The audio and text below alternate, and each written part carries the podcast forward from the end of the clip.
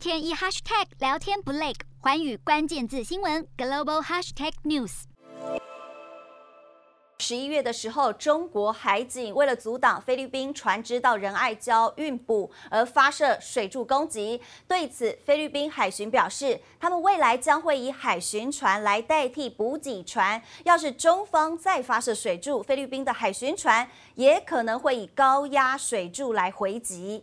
好，菲律宾参谋总长表示，中方发射高压水柱可视为有敌意的攻击，但不能视为武力攻击。而依据菲美共同防御条约，只有在遭受武力攻击的前提下，共同防御条约才会被启动。到时双方将共同采取行动来应应危机。